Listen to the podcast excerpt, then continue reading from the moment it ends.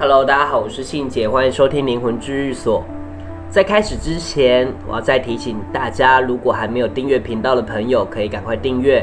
还没追踪灵魂治愈所的 IG 也赶快追踪。希望再次发布主题的时候呢，你们可以在第一个时间收听到。因为最近疫情越来越严重的关系啊，我相信大家应该都很少出门了，而待在家里其实也是相对安全的啦。所以如果在家无聊的话，刚好可以收听灵魂治愈所，然后给自己一些安静的时间思考自己。我觉得在现今的社会里，其实大家很难有时间静下来思考自己，去想想自己是一个怎么样的人，然后面对自己内心的世界，不管是那些好的还是坏的。去检讨自己曾经所犯的错，有没有伤害了不该伤害的人，做了不该做的事，说了不该说的话，然后自己是否有良善的活着，刚好都可以透过这段时间去想想这些过往与未来想做的事情。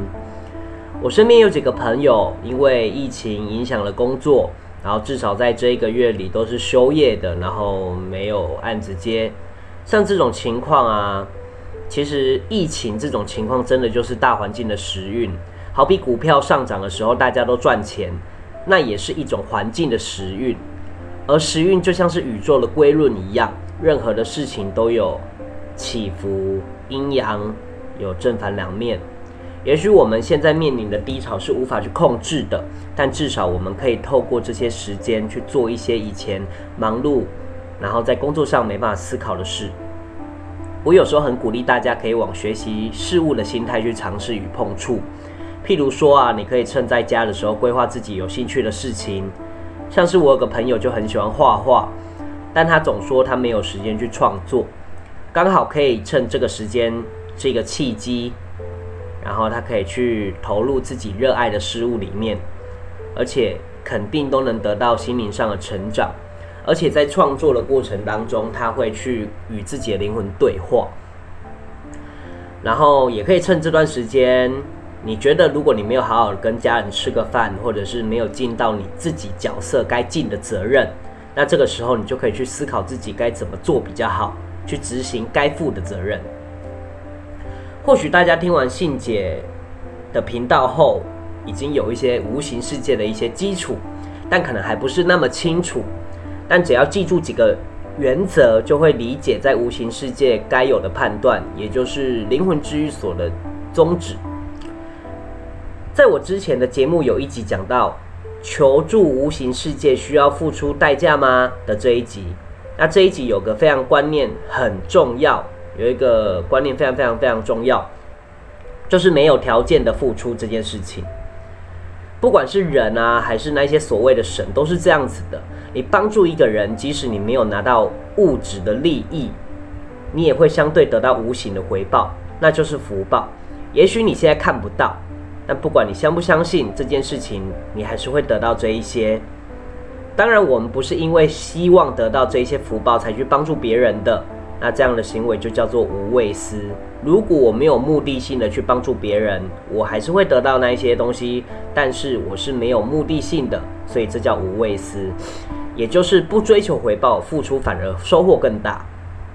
但像你去求助其他的神一样啊，求助了他们，但我们没有付出东西，他是真的会帮助我们吗？在探索这些细节里面，你就能知道你付出的不仅仅是物质上的那些贡品或者是捐献的钱，而是那些你曾经做过的福报功果，都是与他们交换利益的东西，只不过你看不到。或许你觉得没看到就没关系，也就没价值。但当你必须用上的时候，你就会发现这些福报的重要。这些福报与功果都是在危急的时候来保护自己的，不管是身体或者是意外，都是。我们很常遇到危险化险为夷的时候，就会很习惯的说：“哦，好在有神明保佑。”这句话其实是有盲点的，因为保护你的通常都是你曾经做过或者好事或者是福报，不管是这辈子的或者是上辈子的都是，所以这些福报是会延续的。所以化险为夷的是因为自己的福报或功果保护了自己，所以不是那些神。但当然是还是有小概率的，就是有小概率的机会是那些神拉了你一把或干嘛的，但几率不大。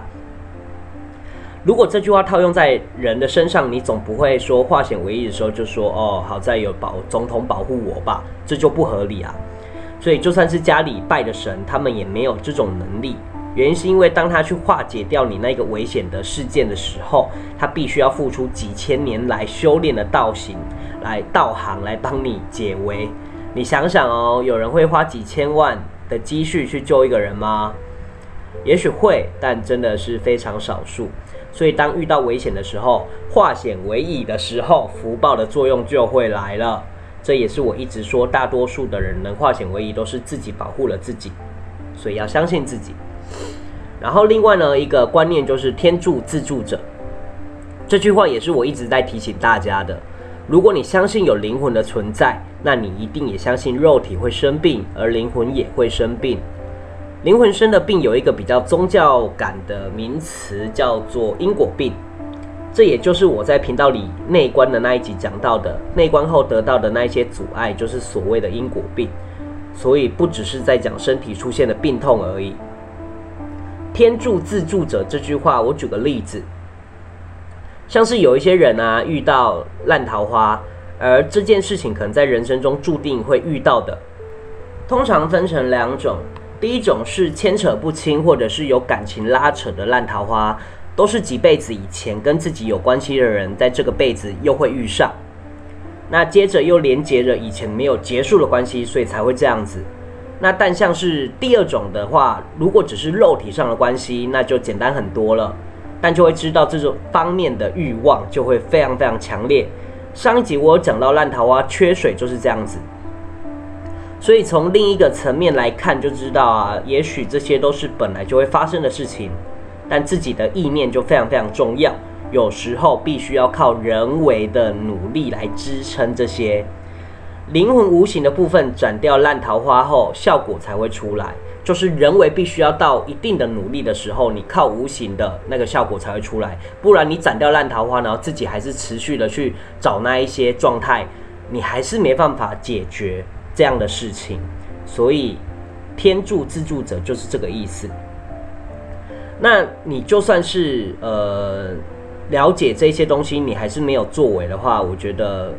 那就是这些关卡就是要靠自己的。就像是灵魂受伤长时间也会直接影响肉体，所以如果你只是去解决治愈灵魂这件事情，你肉体还是要去看医生啊。我们人要科学一点，OK？所以任何的事情都是这样子的。那讲到这个呢，我突然想起那个 Apple Cat Podcaster 的那个里面的评论，有一个听众问我说，他有一个通灵的朋友说，肿瘤不要去开刀跟切片比较好，不然业力会引爆。我听到这个之后啊，嗯，我自己觉得，我真的要奉劝大家不要太迷信，有病就要看医生，好不好？有肿瘤就赶快去治疗，去了解这个肿瘤是好的还是坏的。那该怎么治疗就怎么治疗。当然，无形的灵魂一定也是受伤了啦，所以要两方面都要一起治疗，效果才会发挥到最大的作用。所以，这位听众，如果你有听到我说的这些话，你一定要记得这件事情要保有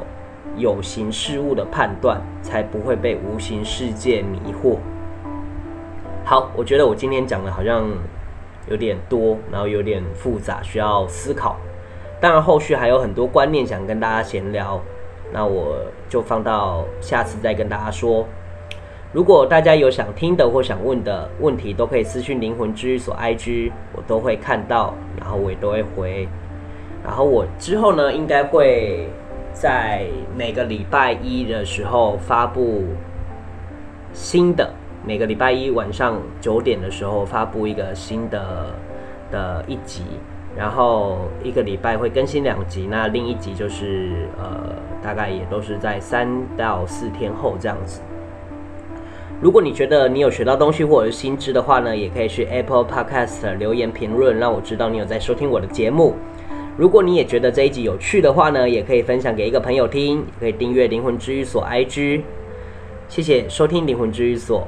我是信姐，我们下次见，拜拜。